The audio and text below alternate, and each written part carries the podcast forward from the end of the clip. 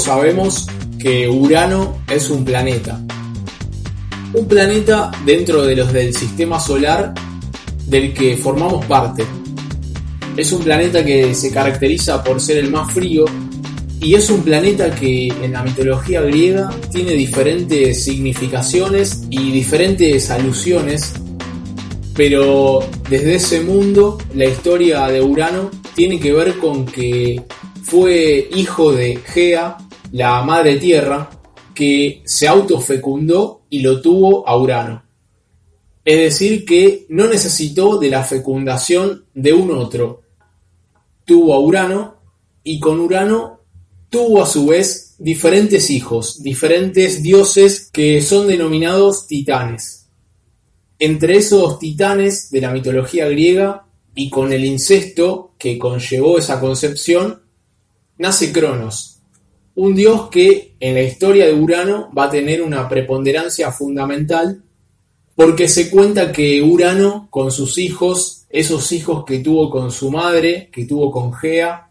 no tenía una buena relación. Digamos que Urano maltrataba a esos hijos y se acostumbró a arrojarlos al río Tártaro. Ante esta situación, Gea le pide a uno de esos hijos, justamente a Cronos, que tome venganza de su marido e hijo y que de alguna manera cambie ese destino que Urano les daba a todos sus hijos. Entonces Cronos va y con la hoz lo castra a Urano. Lo castra a Urano y de esa operación, de ese acto, nace Afrodita. El mito continúa, pero como la idea hoy es poder hablar de Paul Preciado, de Un apartamento en Urano, que es un libro que recopila una serie de crónicas, del cual el primer capítulo se llama de la misma manera, y la idea es contar un poco qué narra, qué dice Preciado en ese primer capítulo de estas crónicas que él denomina Crónicas del Cruce. Y el cruce, junto con Urano, son dos metáforas de las que se sirve Paul Preciado para contar su experiencia un poco teóricamente, un poco biográficamente, un poco metafórica y literariamente de cómo fue su cambio, su migración, su cruce, su pasaje de haber nacido denominado con el sexo de mujer a autopercibirse de otra manera y a ejercer el derecho y la libertad de transformarse a sí mismo, de convertirse en lo que esa convicción y sentir interno le dictaba. Paul Preciado se sirve de la metáfora de Urano como el planeta más frío del sistema solar y uno de los más alejados, y que a la vez toma del autor Karl Ulrichs, que en 1864, en el siglo XIX, usó el término uranista, es decir, creó ese neologismo uranista, para poder aludir a todos los amores de lo que él llamó el tercer sexo, es decir, toda una serie, toda una dimensión de amores y de posibilidades de relaciones que no aparecía incluida en eso que después Paul Preciado va a renombrar como el sistema sexo-género. Ya en el siglo XIX, Ulrichs acuñó el término uranista para referirse a esos amores que no estaban incluidos en el sistema sexo-género, en el binario mujer-varón, masculino-femenino, heterosexual-homosexual. Preciado cuenta en este primer capítulo que Ulrichs inventa una combinatoria de almas y cuerpos que le permite reclamar la dignidad de aquellos que aman de otra manera. La cuestión, digamos, pasa por las almas y no tanto por los cuerpos. La metáfora de Urano, devenida tanto del planeta en tanto un lugar frío y recóndito de nuestro universo, de nuestro sistema solar, como también devenido de lo griego, de ese mito en el cual hay una relación incestuosa, hay una autofecundación sin necesidad de un otro, hay una castración de la cual surge Afrodita, la diosa del amor, lo que por lo tanto da a entender cierta concepción griega de que el amor procede por una especie de desconexión de los genitales, de lo corporal, hay una especie de separación de la diferencia sexual con lo que tiene que ver la virilidad, en el sentido de que en Grecia importaba más externalizar los impulsos, para decirlo de alguna manera, canalizar la libido, importaba más que el objeto en el cual se canalizaba la libido. La fuerza de la virilidad tenía el acento y toda la atención en el mundo griego, más allá de cuál sea el objeto a través del cual se alcanzase ese ejercicio de la virilidad o exteriorización de la satisfacción y del placer. Entonces, con esta introducción que tiene que ver con Urano, que tiene que ver con lo recóndito, que tiene que ver con lo griego, que tiene que ver con esa mezcla de géneros, que tiene que ver con Ulrich, que también usó ese término uranista para referirse a esos amores del tercer sexo, los amores no incluidos, para los cuales no hay un lenguaje, no hay, no hay palabras que sirvan para hablar de todo ese mundo. Lo que Preciado en este primer capítulo se pregunta es qué significa hablar para aquellos a quienes se les ha negado el acceso a la razón y al conocimiento, para aquellos a quienes se los ha considerado enfermos. ¿Con qué voz se puede hablar después de, como subjetividad, haber habitado o habitar esos lugares? Lo que responde Preciado es que hablar desde esos lugares de la subjetividad, donde los únicos discursos que hay son discursos técnicos y científicos porque son subjetividades escrutadas por la mirada médica, por la mirada de la psiquiatría, por la mirada de la psicología. Dice Preciado que para poder hablar desde esos lugares es necesario inventar la lengua del cruce. Es como si se tratara de distraer, pero a la vez de jugar con los discursos esos que impone la ley, que impone la verdad establecida, que se legitima en esas disciplinas de la modernidad que Foucault ya dijo que a la vez que crean saber, crean verdad, porque son justamente del paradigma científico, como pueden ser la psicología, la psiquiatría, la medicina, las ciencias que tienen que ver con la normalización. Preciado pone entonces el acento en esta idea del cruce, esta idea del cruce que tiene que ver con el cruce de las barreras culturales más medulares de nuestra sociedad, esa sociedad occidental. Cambiar de género y emprender esa transformación, dice Preciado, un poco desde el lugar del ensayo y la teoría, pero también desde el lugar de la biografía y la literatura, de lo metafórico, que implica realizar un atravesamiento de una de esas fronteras que se comparan a la frontera de la locura, a la frontera de lo anormal o a la frontera de lo enfermo, de esos ámbitos que hay que corregir, que no se aceptan socialmente de ser incluidos.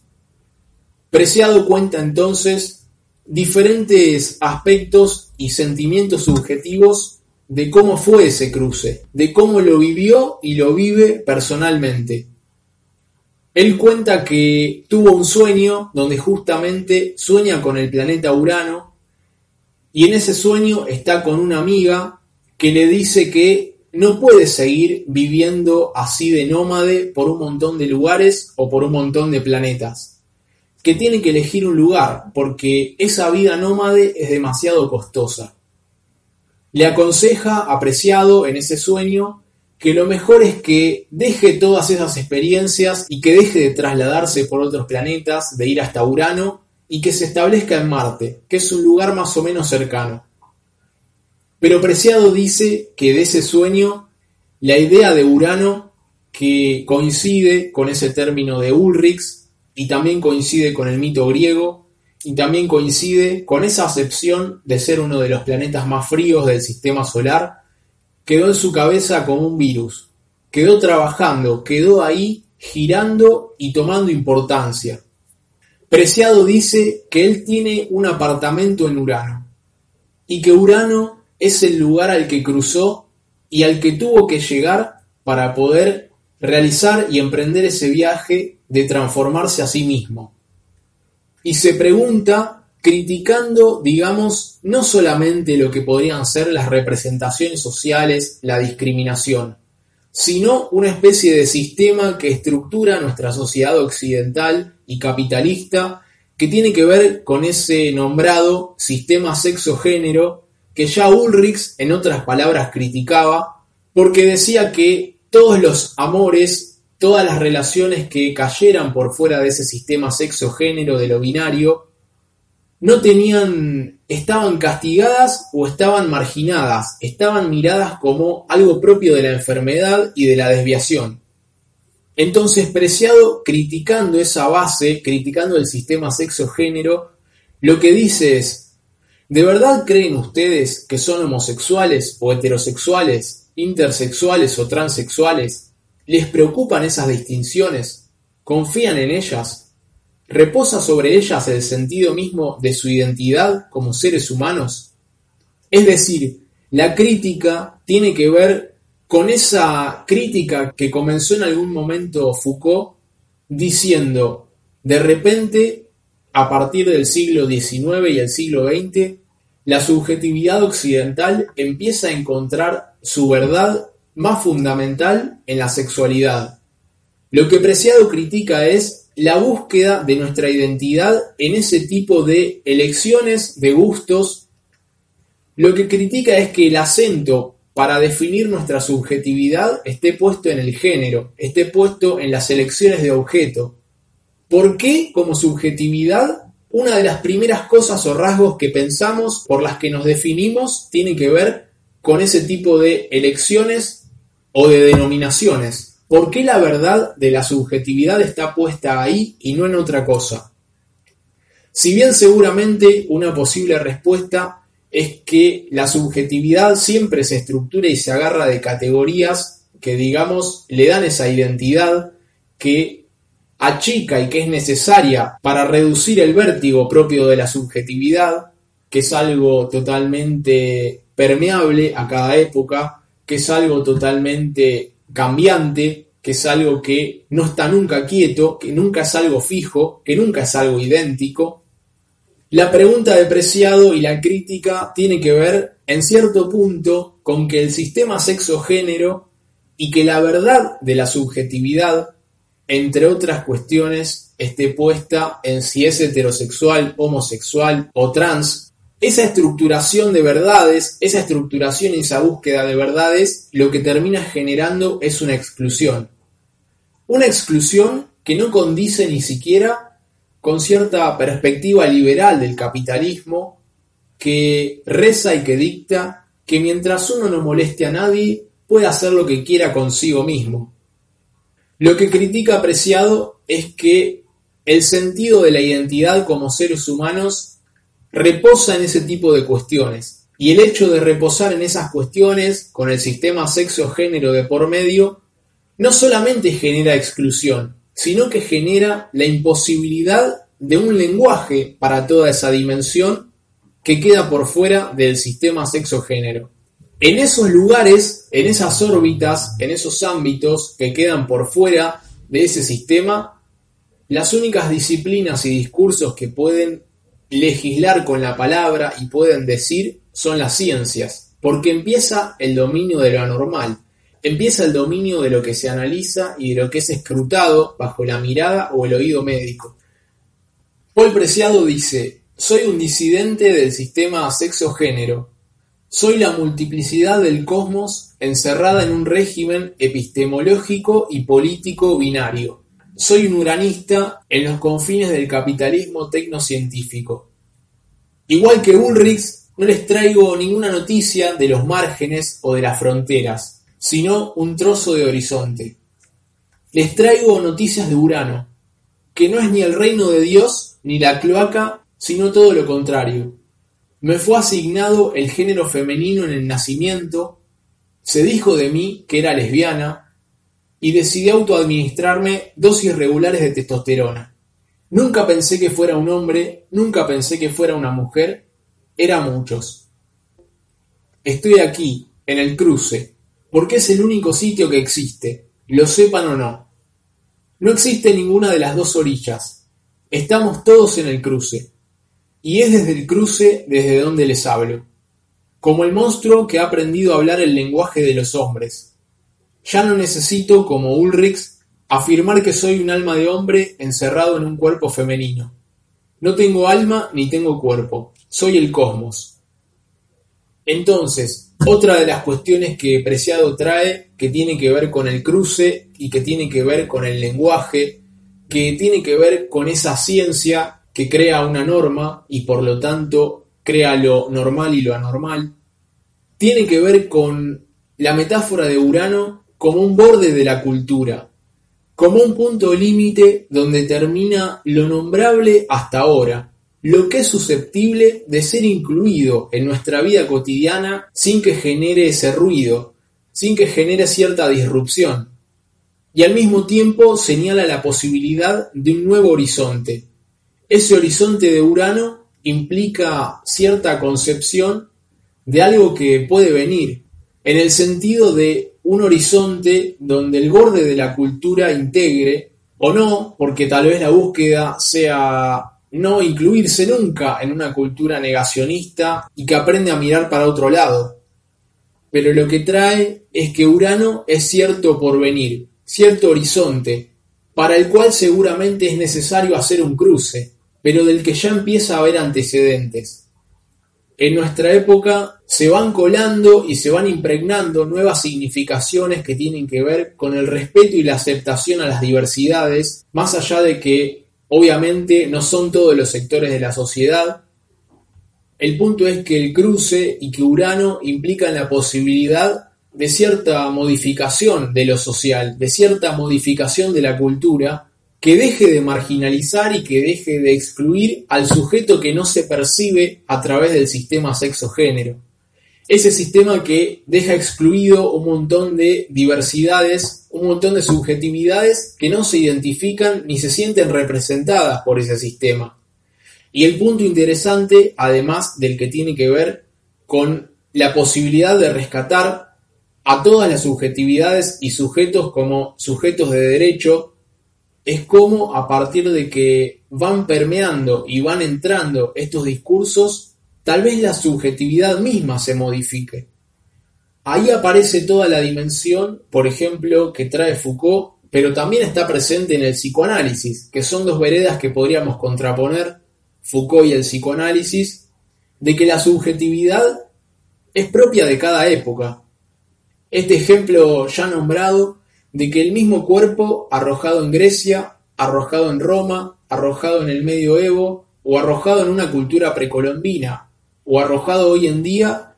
no va a estructurar la relación con su propio cuerpo y con los demás cuerpos de la misma manera, ni se va a autodenominar y a percibir a sí mismo a través de las mismas categorías y se va a agarrar de categorías de cada época para definirse Tal vez en la medida en que estos discursos empiecen a dejar de ser discursos que justamente son señalados como raros, anormales, marginales, la subjetividad pueda permitirse definirse a partir de otras categorías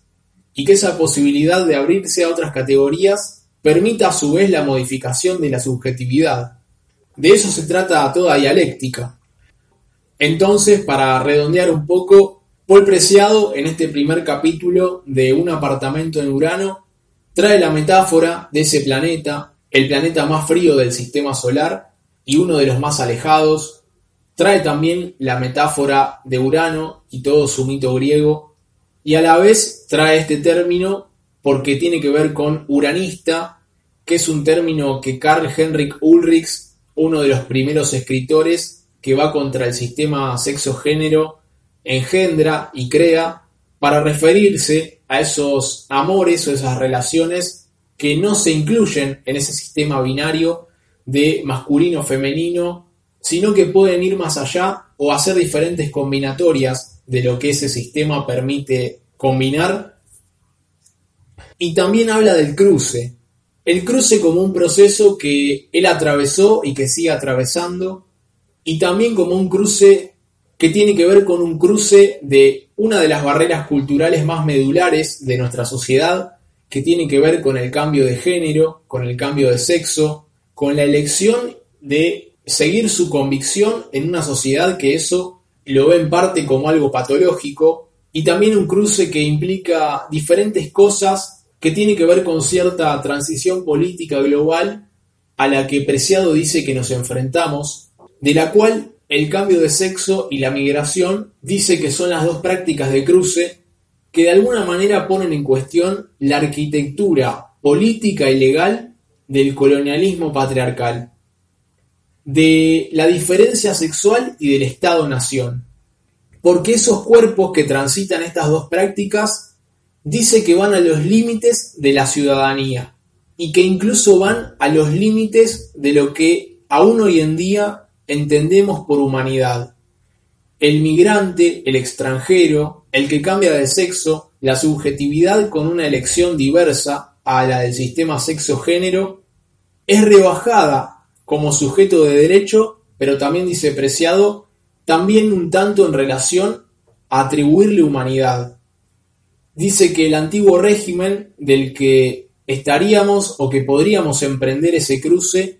criminaliza toda política, criminaliza justamente toda práctica de cruce. Pero que ahí donde el cruce es posible, se empieza a dibujar el mapa de una nueva sociedad,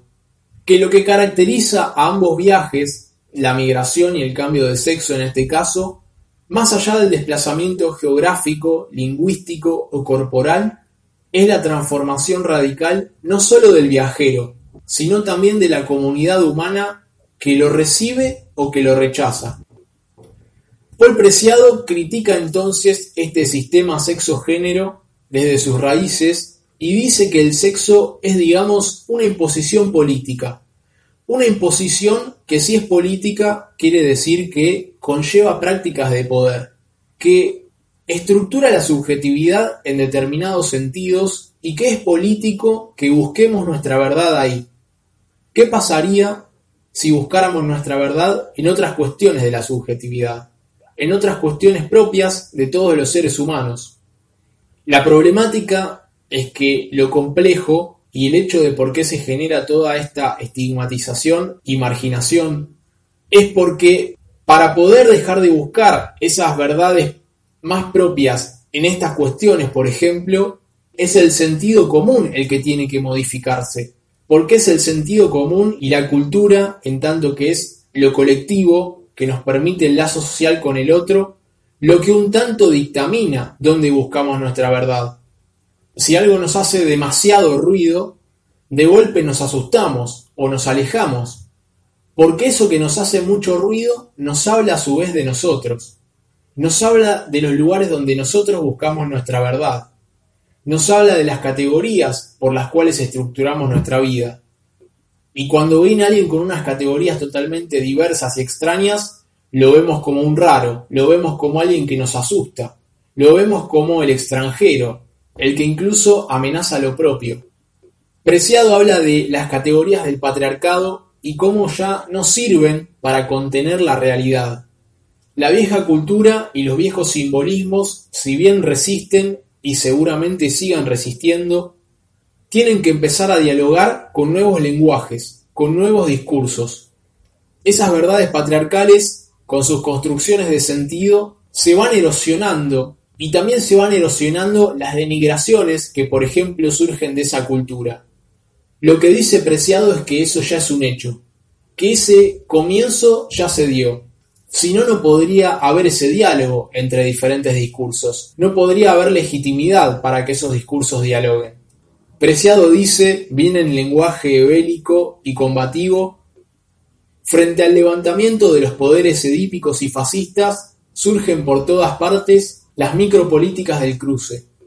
Que en el cruce no hay dogma, que se trata de poner en jaque al lenguaje tradicional y al lenguaje, si se quiere, de lo anormal que delimita esos sectores donde empieza lo patológico, que la proliferación de nuevos términos críticos resulta imprescindible, que funcionan como cierto disolvente de los lenguajes normativos. Toda la gama de nuevas palabras que se pueden encontrar en relación al movimiento queer, por ejemplo, dice Paul Preciado que funcionan como un antídoto frente a las categorías dominantes. Incluso es un lenguaje que las categorías dominantes no saben hablar. Por una parte, es necesario distanciarse de los lenguajes científico-técnicos, mercantiles y legales dominantes. esos que forman el esqueleto cognitivo de la epistemología de la diferencia sexual y del capitalismo tecnopatriarcal. Que es necesario desembarazarse de esos lenguajes que patologizan, de esos lenguajes que construyen esa subjetividad hegemónica y tipo, de ese esqueleto cognitivo, es decir, de esa manera de ver el mundo que brinda la epistemología del sistema sexo-género, del masculino-femenino y todas sus combinaciones. Y en una de las últimas partes de ese primer capítulo de estas crónicas, donde hay algunas que son partes de otros libros, Paul Preciado dice, en la primera tarea, la filosofía opera, siguiendo a Nietzsche, como un martillo crítico. En la segunda, más cerca de Monique Wittig, Úrsula Le Guin Donna Haraway o Virginie Despentes, la filosofía se convierte en un lenguaje de política ficción que podría permitir imaginar un mundo. En todo caso, tanto la filosofía como un martillo crítico, como la filosofía como un lenguaje de política ficción para imaginar un mundo, son estrategias para cruzar las fronteras. Las fronteras epistemológicas que dividen al lenguaje científico del lenguaje de ficción, de un lenguaje que habla más la verdad de la subjetividad que el lenguaje científico, que ambos sentidos de la filosofía contribuyen a cruzar las fronteras de género, las del idioma o la nacionalidad, las que separan la humanidad y la animalidad, lo vivo y lo muerto, las fronteras entre la hora y la historia. Un saludo grande